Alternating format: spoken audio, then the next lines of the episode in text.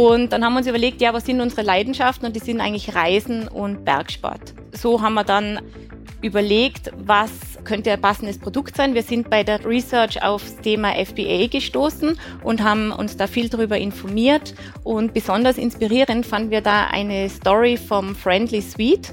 Und zwar ist dieser Lehrer, der quasi über Amazon ähm, sein Business aufgezogen hat. Dann haben wir uns gedacht, ja, das schaffen wir doch auch. Ich bin Alexa und ihr wundert euch sicher, was ich in einem Podcast mache. Das ist Unternehmerinnen der Zukunft, der Amazon Podcast zum Marketplace. Wir stellen euch Menschen vor, die smart online handeln. Clevere Marketplace-Profis und erfahrene E-Commerce-Experten berichten offen von ihren Erfolgen und Fails. Und hier ist euer Gastgeber, Jan Bechler. Wenn du dein Hobby zum Beruf machst, dann musst du nie mehr arbeiten. Das klingt ja so ein bisschen nach einem mittelmäßigen Kalenderspruch und trotzdem steckt ja auch Wahrheit drin. Bei mir persönlich ist es so, äh, mein großes Hobby ist Bergsport, vor allem Skifahren, aber genauso das Wandern und Klettern. Und ich habe in der Vergangenheit schon total oft drüber nachgedacht, ob ich das nicht noch mehr zum Teil meines Berufs machen kann. Und genau deshalb habe ich mich wahnsinnig auf die heutige Folge gefreut. Mein heutiger Gast ist nämlich eigentlich das perfekte Role Model dafür. Bei uns heute ist nämlich Sandra Pelny von Nordcam. Moin Sandra. Ja, hallo, guten Morgen Jan. Schön, dass ich hier bin. Ja, super. Erwische ich dich äh, gerade in den Bergen, wenn wir schon über Bergsport und so gerade gesprochen haben? Ja, also ich bin äh, draußen schneit, der Schnee liegt und ich sehe die Berge ein bisschen durch die noch morgendlichen Nebel durchblitzen. Also ich bin in den Bergen in Tirol, ja. Wie ist denn deine Beziehung zu den Bergen? Also du kommst ursprünglich schon aus, aus Österreich. Genau. Man hört es ein bisschen am Akzent. Man hört es definitiv. Der, das lässt sich nicht verheimlichen und viele sagen auch, das erinnert sie an den Winterurlaub. Also gibt Schlimmeres. ähm, ja, ich bin in Tirol aufgewachsen, genau. Und äh, bin dann aber irgendwie in der Schweiz längere Zeit gelandet und jetzt wieder zurück in Tirol. Du bist, ähm, das kann man schon mal vorwegnehmen, Unternehmerin. Mit deiner Firma Nordkamp verkauft ihr Bergsportartikel im E-Commerce.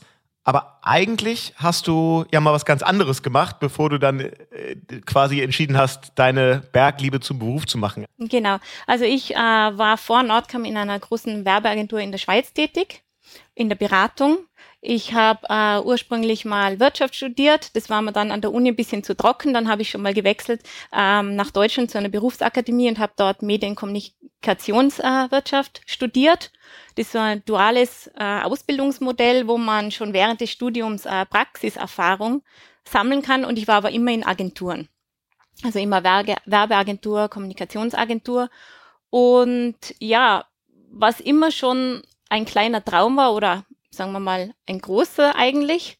Aber man hat es immer so ein bisschen nach hinten geschoben, war mal selber ein Produkt zu kreieren, also irgendwas Physisches, was man in der Hand hält. Weil klar sieht man mal bei der Arbeit in der Werbeagentur fertige Website oder irgendwie mal äh, Kampagne oder auch mal ein Printprodukt, wobei ich war im Digital-Bereich tätig. Aber irgendwie ist es nichts Handfestes. Und meinem Mann ging es da ähnlich bei dem war sowieso immer der große Traum, Unternehmer zu sein und der hat es auch in der Schweiz schon umgesetzt und hatte dort eine äh, Beratungsfirma für Banken und Versicherungen. Aber ihm ging es genauso. Es ist, ja, es war, waren tolle Jobs, aber irgendwie nicht das, was wir bis ans Lebensende machen wollen. Und es war nichts Greifbares. Und deshalb haben wir uns überlegt, was wir da nicht machen könnten. Du hast gesagt, du wolltest unbedingt ein, ein Produkt entwickeln. Was war denn euer erstes Produkt, an das ihr euch rangewagt habt? Unser erster Produkt war ein Sommerschlafsack.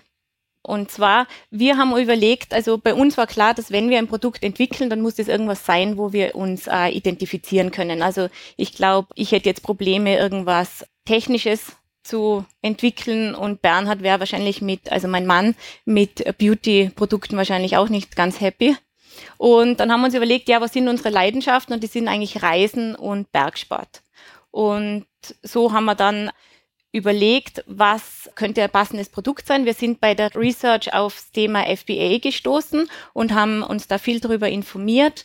Und besonders inspirierend fanden wir da eine Story vom Friendly Suite. Und zwar ist dieser Lehrer, der quasi über Amazon ähm, sein Business aufgezogen hat, sehr erfolgreich. Und dann haben wir uns gedacht, ja, das schaffen wir doch auch. Und haben uns dann eben in dem Bereich Reisen und Bergsport informiert, haben geschaut, welche Produkte sind da machbar. Wir wollten jetzt, das war uns auch von Anfang an klar, nicht einfach bei Alibaba ein Produkt sourcen und unser Logo raufklatschen, sondern wir wollten schon selber entwickeln und da unsere Handschrift mit reingeben. Und so ist dann der Pollux, unser Sommerschlafsack, entstanden. Der hat gleich gut eingeschlagen und den haben wir immer noch im Sortiment. Okay, krass. Das klingt ja also so nach einer Traumgeschichte. Es gibt ja ganz viele Hörer und Hörerinnen wahrscheinlich, die immer wieder mal an dem Punkt sind zu denken, ach komm, was soll's, ich schmeiß meinen Job hin, ich mache mein eigenes Ding. Aber zwischen dem Gedanken und dann wirklich dem Schritt, das auch zu tun, da steckt ja äh, der Mut, den man braucht. Erzähl mal so ein bisschen, wie, wie war so euer Entscheidungsprozess? Habt ihr dann wirklich gesagt, okay, von 0 auf 100, wir kündigen wir fangen jetzt an. Habt ihr das am Anfang nebenberuflich gemacht? Also wie war so ein bisschen von der Idee wirklich äh, zur Umsetzung euer Prozess, vor allem gedanklich? Mhm. Ja, eine gewisse Portion Mut braucht man schon dazu. Bei uns war es einfach so, dass wir ähm, irgendwie hat sich so eins zum anderen ergeben. Und zwar die treibende Kraft war da sicher der Bernhard weil er eben wirklich selber was machen wollte und eben was kreieren wollte und eben auch ein bisschen von diesem trockenen Bankenversicherungsbereich Bereich weggehen wollte. Bei mir war es so, dass ich ähm, schwanger wurde, beziehungsweise war unsere kleine Tochter dann auch schon auf der Welt. Von dem her war klar, dass ich jetzt nicht wieder 100 Prozent in die Werbeagentur einsteigen würde. Und von dem her war, war das Timing schon mal eigentlich ganz gut, weil quasi nur einer den Job aufgeben musste.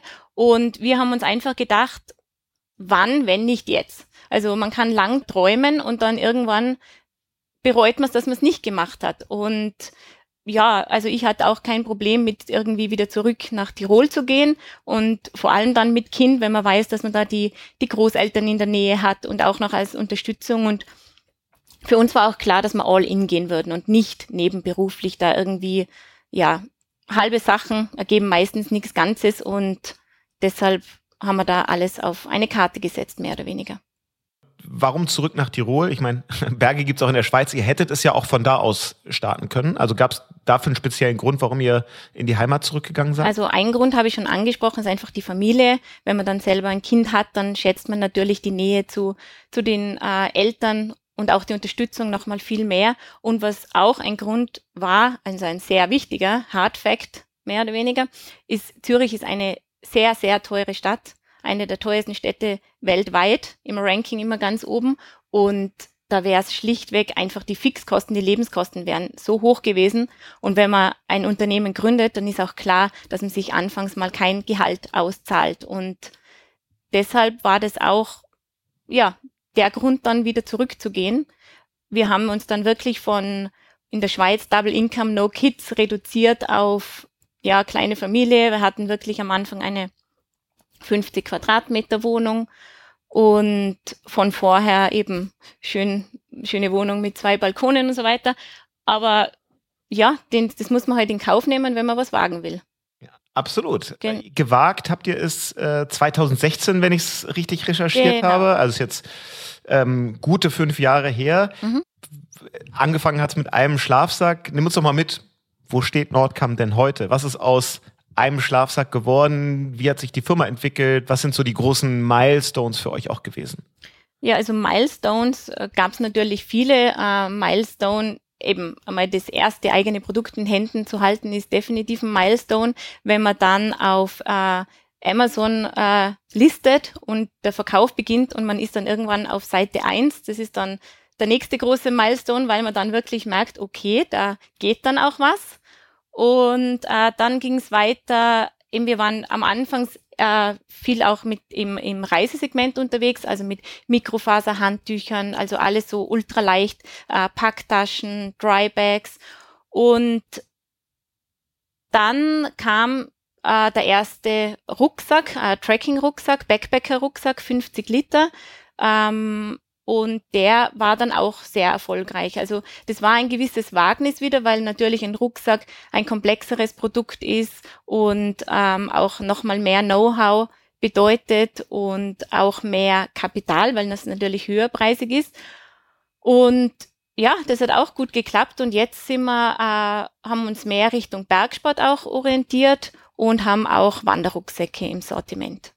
Ähm, erzähl doch mal, wenn man jetzt mit seinem Partner eine Firma zusammen gründet, das äh, hat natürlich den Charme, es gibt ganz viel Vertrauen und man kennt sich sehr gut, aber vielleicht hat es ja auch ein paar Nachteile, weil äh, Privates und Berufliches dann so komplett untrennbar miteinander zerschmelzt oder verschmelzen. Wie, wie organisiert ihr euch da als, als Gründerpaar und als Ehepaar? Wie habt ihr so die Aufgaben geteilt? Und gibt es eigentlich für euch eine Trennung zwischen jetzt sind wir in der Rolle Nordkamm, Unternehmer, Unternehmerin und jetzt sind wir in der Rolle äh, Ehepaar?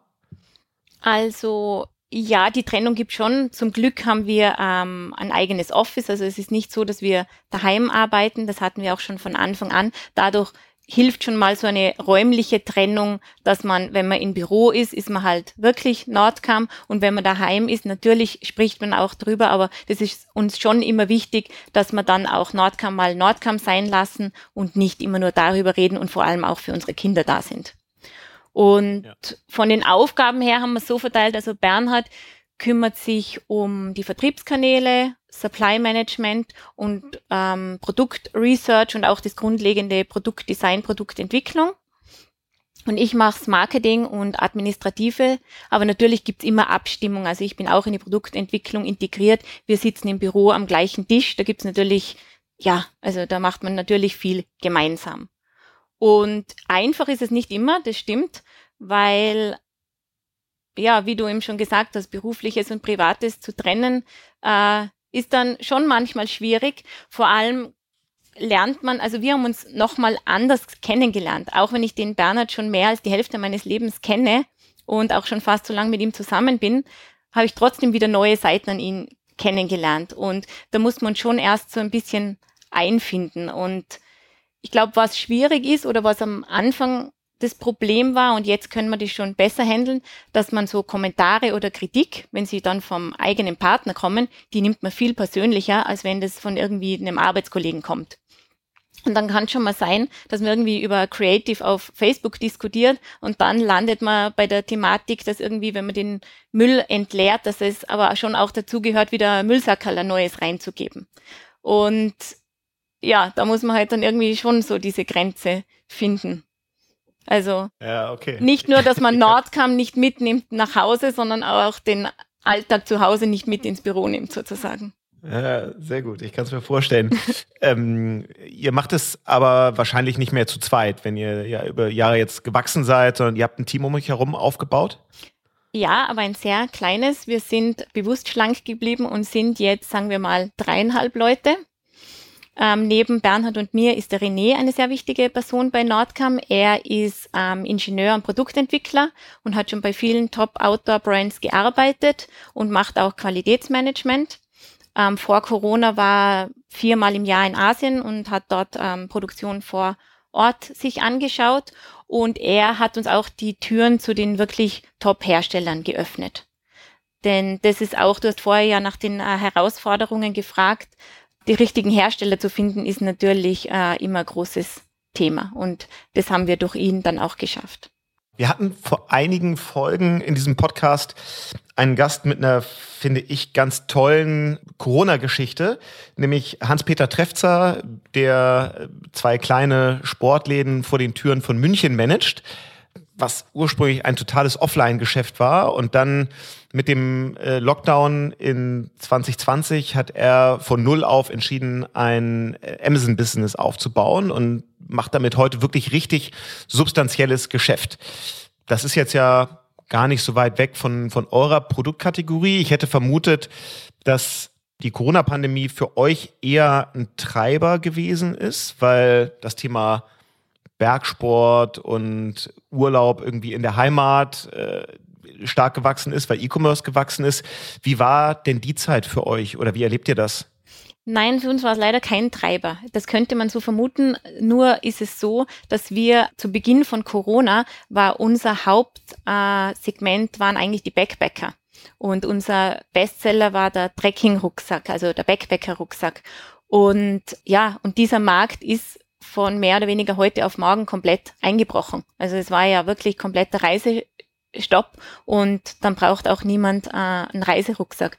Oder die Packtaschen waren auch ein Bestseller und die brauchte auch niemand mehr. Und unsere Wanderrucksäcke, die waren zu dem Zeitpunkt noch nicht fertig produziert. Also wir waren so bei den letzten Produktsamples dran und Herbst, Spätherbst 2020 sind wir dann mit den äh, Wanderrucksäcken gestartet. Und okay. wir haben aber zum Glück schon vorher die Positionierung oder eben die Ausweitung des äh, Segments geändert. Und äh, ja, wenn wir jetzt rein auf Reisen gegangen wären, wäre wahrscheinlich Corona noch dramatischer gewesen. Was sind denn insgesamt bei euch die, die Bestseller? Wie viel, wie viele Produkte habt ihr eigentlich bei Amazon gelistet und bei euch im Portfolio? Und was sind so die Top-Produkte für euch? Also wir haben alle Produkte eigentlich, ja, bis auf eins, zwei, die wir im Shop haben, auch auf Amazon gelistet und die Bestseller sind eben äh, vor Corona eben der, der Backpacker-Rucksack und die Backtaschen und mittlerweile die Wanderrucksäcke und wieder die Backtaschen auch. Das sind ja durchaus wettbewerbsintensive Kategorien. Da gibt's ja die unterschiedlichsten Hersteller. Für einen davon, ähm, für Mammut, dürfen wir als Fink 3 auch arbeiten. Deswegen kennen wir das Segment ganz gut. Was ist denn das Besondere an eurer Marke und an euren Produkten? Also wie differenziert ihr euch in diesem Wettbewerb? Gute Frage. Ähm, es ist schwer, ja. Also es ist ein äh, sehr umkämpfter Markt, weil auch eben dieser ganze äh, Active-Bereich, Outdoor-Bereich sehr am Wachsen ist. Bedingt jetzt auch vielleicht dadurch, dass das Reisen so ein bisschen wegfällt, dann sind auch viele, die früher gereist sind, jetzt dazu gezwungen, dass sie halt eher schauen, was man vor Ort so machen kann. Das Besondere an Nordcam also ist, dass wir einerseits eine Direct-to-Consumer-Brand sind und dadurch eben unserer Meinung nach das beste Preis-Leistungs-Verhältnis an die Kunden weitergeben können. Und eben man denkt bei Outdoor oft an die großen Marken und da steckt auch ein riesiger Apparat dahinter.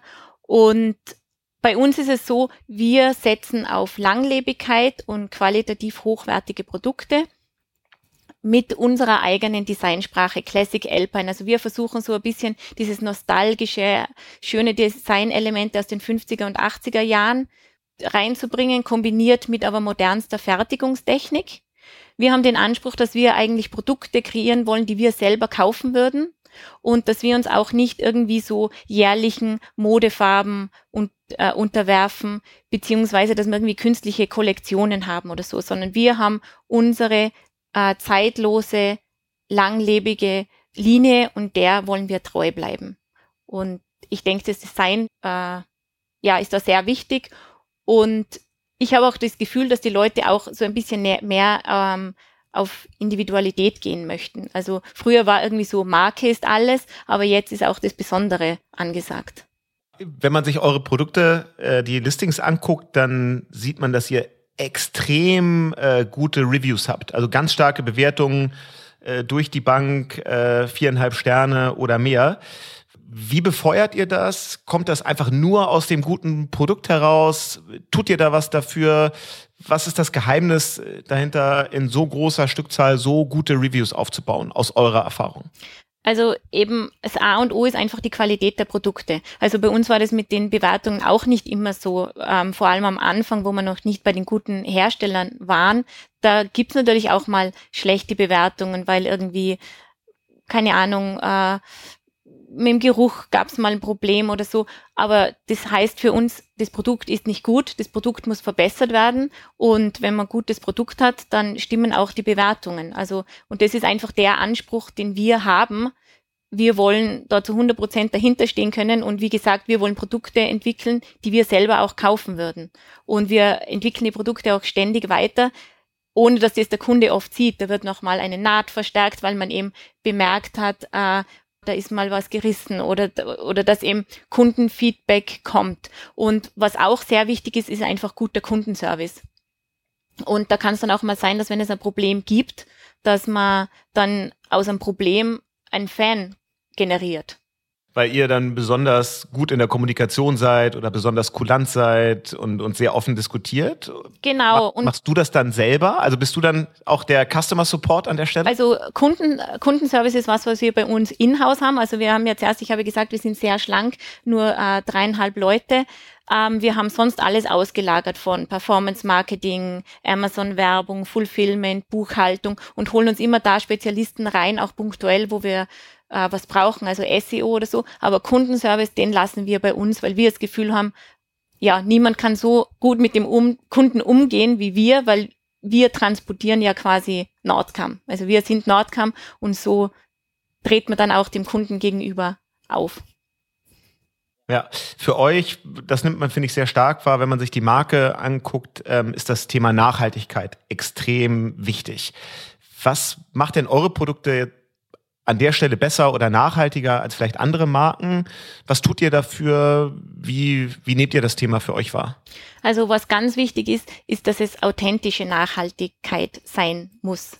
Weil ähm, also im Outdoor-Bereich, auch in vielen anderen Branchen, wird extrem viel Greenwashing betrieben. Es gibt mittlerweile ja äh, vom Konsumentenschutz eigene Hotlines oder E-Mail-Adressen, wo man Greenwashing melden kann, weil da wirklich viel Schindluder auch getrieben wird. Wir wollen da authentisch sein und wir denken, dass das nachhaltigste Produkt eigentlich das ist, dass man nicht durch Modekonsum frühzeitig ersetzt oder das so schlecht hergestellt ist, dass es sowieso nach einem Jahr kaputt ist, sondern wir setzen auf Langlebigkeit der Produkte. Wir haben auch auf unserer Website eine fünf Jahre Garantie. Also das ist einmal ein Punkt. Und natürlich schauen wir, dass wir bei den Schlafsäcken recyceltes Füllmaterial verwenden. Unsere Mikrofaserhandtücher sind Ökodex zertifiziert. Also wir schauen, da, wo man Nachhaltigkeit umsetzen können, dass wir das auf jeden Fall machen. Wir machen auch einen CO2-Ausgleich für die Transporte und so weiter. Aber es muss auf ehrliche Weise geschehen und ähm, nicht irgendwie, dass man sagt, ja, ist mit Ocean Plastic gemacht, aber tatsächlich ist es nur der Schnürsenkel, der aus Ocean Plastic ist und sowas wollen wir vermeiden. Müsste man nicht eigentlich konsequenterweise sagen, wir produzieren dann auch vor Ort in äh, Österreich oder Europa, wenn man es ganz hart durchziehen will? Das ist definitiv so. Und ähm, das sagt sich leicht, aber also gerade bei Rucksäcken ist es eigentlich schlichtweg nicht möglich, weil in Europa die Hersteller gar nicht dieses äh, Know-how und auch nicht die Maschinen haben. Wir wollen jetzt aber in das Segment Wanderkleidung gehen und da suchen wir nach Herstellern in Europa. Also das okay. ist schon ein Anliegen.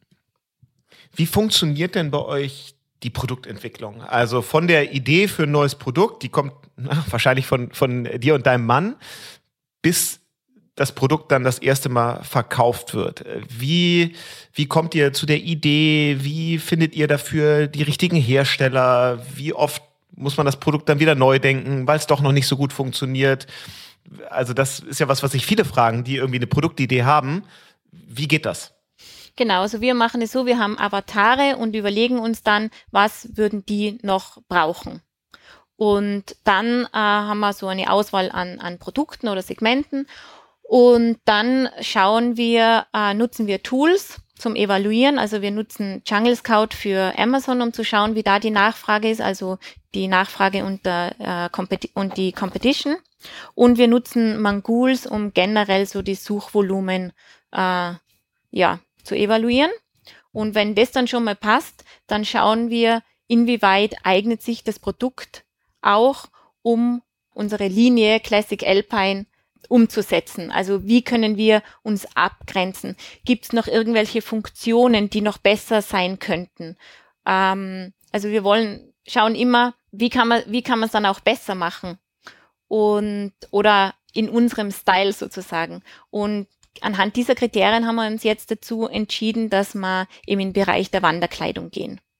Wie findet ihr dafür die richtigen Hersteller? Also ich erinnere mich, das ist jetzt wahrscheinlich fünf, sechs Jahre her, hatte ich auch mal eine Idee für ein Produkt, das ich ähm, irgendwo in Holland auf einem ähm, auf so einem Kreativmarkt gesehen habe. Und ich dachte, das braucht Deutschland eigentlich, das braucht eigentlich die ganze Welt. Äh, das müsste man doch irgendwie at scale herstellen können. Habe ich auch gedacht, äh, ist ja ganz einfach, suche ich mir einen Produzenten irgendwo in Asien, schicke dem das Muster, der soll das nachbauen. Ich habe viele Muster zurückgeschickt bekommen. Es war alles Mist. Ja, mhm. es war alles Schrott. Wie findet ihr da die richtigen Partner, die dann auch eurem Qualitäts- und Nachhaltigkeitsanspruch gerecht werden. Ja, genau, das war, das war eine Reise dorthin. Also wir haben am Anfang haben wir auch einfach, waren mal auf einer Outdoor-Messe, haben uns da Hersteller angeschaut, haben äh, mit denen was gemacht und im Endeffekt war für uns eben dann der, der René der Türöffner zu den wirklich äh, Top-Brands. Und bei der Kleidung ist es jetzt so, da haben wir uns auch eine Designerin mit ins Boot geholt, die eben schon äh, Stofflieferanten hat, mit denen sie zusammenarbeitet und eben auch äh, dann näher rein, damit man auch weiß, da passt der Qualitätsanspruch. Also da wollen okay. wir uns jetzt nicht irgendwie auf einen Blindflug einlassen. Ja, okay. Wenn man jetzt von euren Produkten begeistert ist, nach dem, was man so hört, ähm, wo findet man die? Was sind eure Vertriebskanäle? Wo bekomme ich Nordkamp-Produkte? Und welche Rolle spielen die einzelnen Kanäle auch für euch? Also eben, wir sind Direct to Consumer, also du findest uns nicht in, im, im Retail, sondern wir gehen äh, über Amazon und unseren eigenen Shop. Also Amazon ist äh, nach wie vor der umsatzstärkste Kanal, gefolgt von unserem Online-Shop. Und wir okay. haben Retail in Japan. Also in Japan haben wir einen Retailer, der dort unsere Rucksäcke vertreibt. Das freut uns auch sehr, weil Japan ja dafür bekannt ist, dass die auch einen hohen Qualitätsanspruch haben und auch sehr designaffin sind. Also da sind wir auch sehr happy drüber. Und in welchen Ländern seid ihr D2C? Also wir sind in äh, Deutschland, Österreich, Italien, Spanien, Frankreich. Genau. Und was ist der Grund dann in, in einem Land wie Japan? Ich meine, auch da gibt es einen äh, Amazon Marketplace. Auch den könnte man ja jetzt äh, theoretisch auch aus Tirol heraus bespielen. Warum habt ihr euch dafür ein anderes Modell entschieden?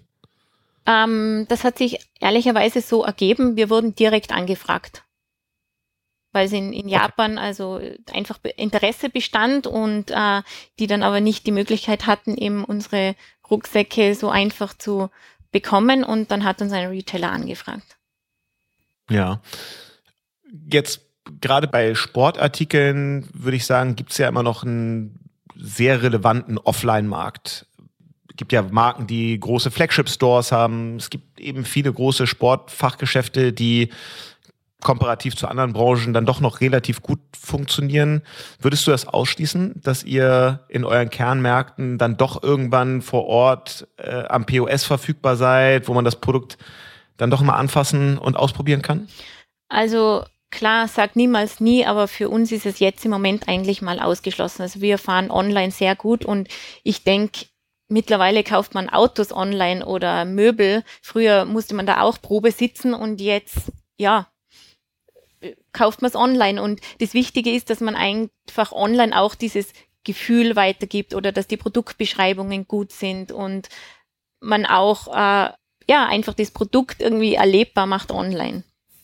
Ihr konkurriert da ja mit teilweise extrem starken Marken im Outdoor-Bereich. Wie sieht denn euer, eure Marketingstrategie aus? das, ihr werdet irgendwie das Performance-Marketing so im Lower Funnel brauchen, aber um mit so großen Marken konkurrieren zu können und vor allen Dingen ja auch um eure Produktvorteile und die Wertigkeit zu kommunizieren, wäre jetzt meine Vermutung, dass ihr auch sehr viel in, in Brand-Kampagnen und Awareness, also eher Upper Funnel investiert. Ja, also auch da ist uns die Persönlichkeit sehr wichtig. Also wir äh, betreiben auch Affiliate Marketing wir haben jetzt zum Beispiel gemerkt, wir haben eine Kampagne geschaltet und es gab total viel Response von Leuten, die den Rucksack schon haben und sagen, dass er toll ist. Und eigentlich wollen wir das so ein bisschen weiter verbreiten oder eben dieses persönliche stärken. Und was sind äh, so eure wichtigsten Marketingkanäle? Also wo gebt ihr am meisten Geld aus? Ja, also auf Amazon natürlich. Äh, da äh, pushen wir auch mit Werbung. Und für einen eigenen Shop machen wir es auf Facebook, Instagram, Google, Google Shopping und eben Affiliate Marketing. Arbeitet ihr mit Influencern zusammen? Da gibt es ja auch sehr viele, die im, im Sportbereich ähm, unterwegs sind. Nein, eigentlich eher mit Micro-Influencern, die, ja, ich weiß nicht, wie ich sagen soll. Wir wollen jetzt nicht so nur auf die Influencer setzen, die dann irgendwie das Produkt einmal in einer Story für eine Millisekunde in die Kamera halten, so ungefähr, oder wo es zu verkäuferisch rüberkommt, sondern wir unterstützen lieber kleinere, die wirklich irgendwelche Unternehmungen vorhaben, die wir unterstützen wollen. Wir haben schon von einem Mädel, das von Deutschland nach Belgien mit den Inline-Skates gefahren sind, bis irgendwelche, die mit dem Fahrrad nach Nepal gereist sind und dort in einer Schule unterrichtet haben. Also wir gehen eher auf solche Sachen. Cool.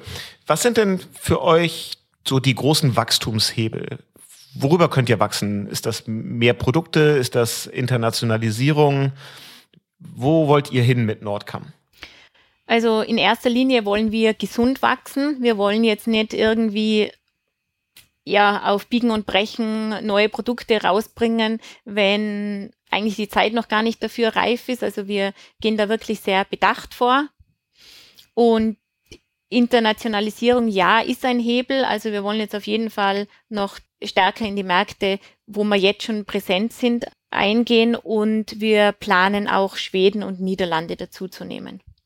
Ja, gerade Skandinavien ist ja ein extrem mhm. starkes äh, Outdoor-Land. Genau. Äh, da, da müsste ja, auch wenn, wenn die Länder klein sind, ist das Thema Outdoor und, und Berge und Wandern da ja groß. Da müsste ja ein, ein riesengroßes Potenzial liegen.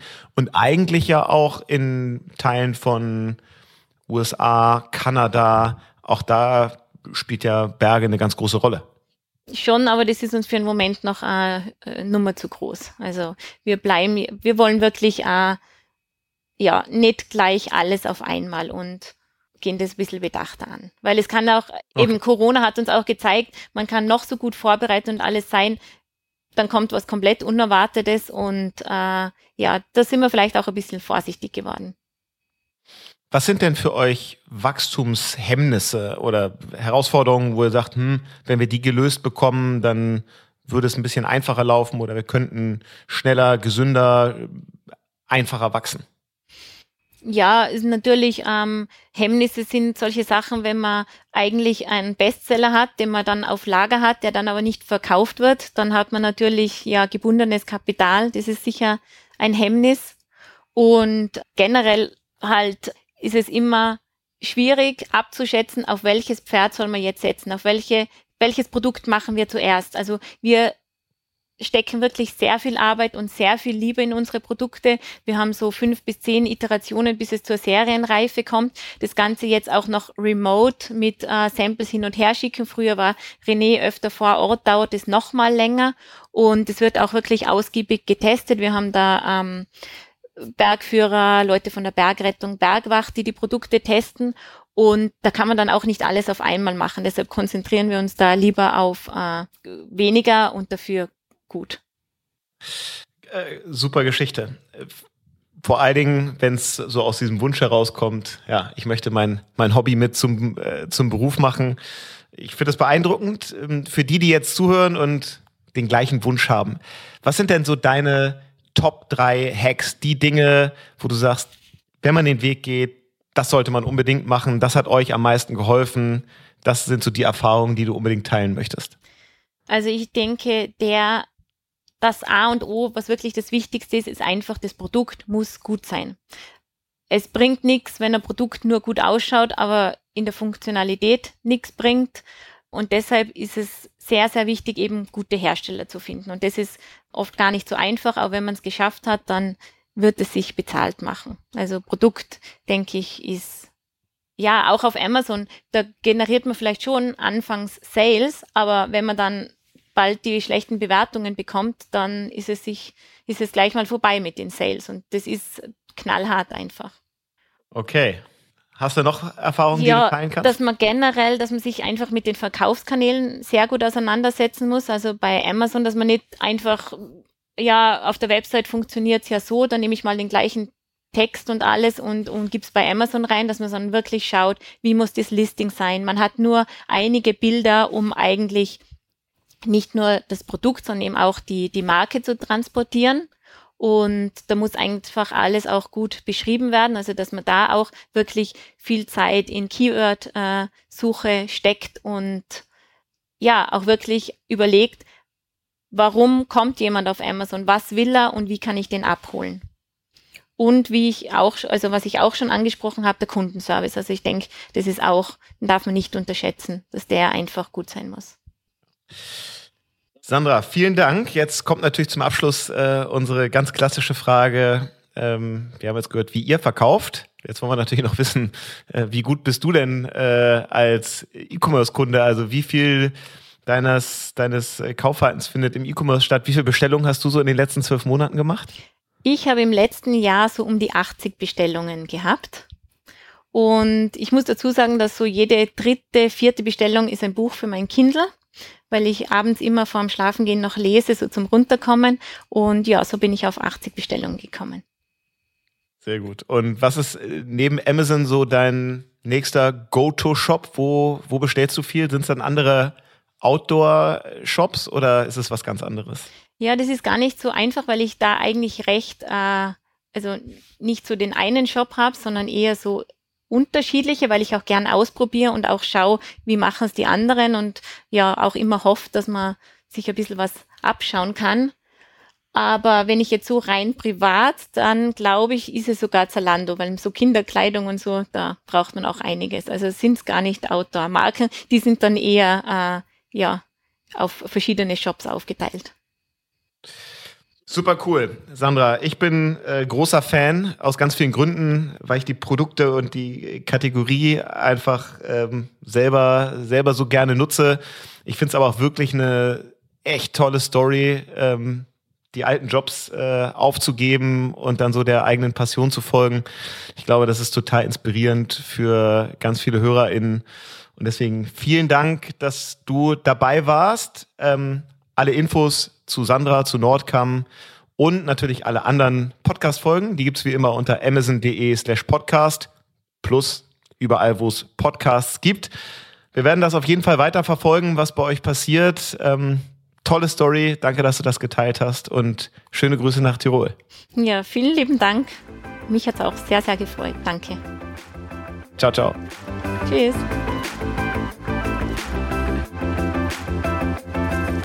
Das war Unternehmerinnen der Zukunft, der Amazon Podcast zum Marketplace. Weitere Informationen zum Podcast und unseren Gästen findet ihr auf www.amazon.de/podcast. Bis zum nächsten Mal.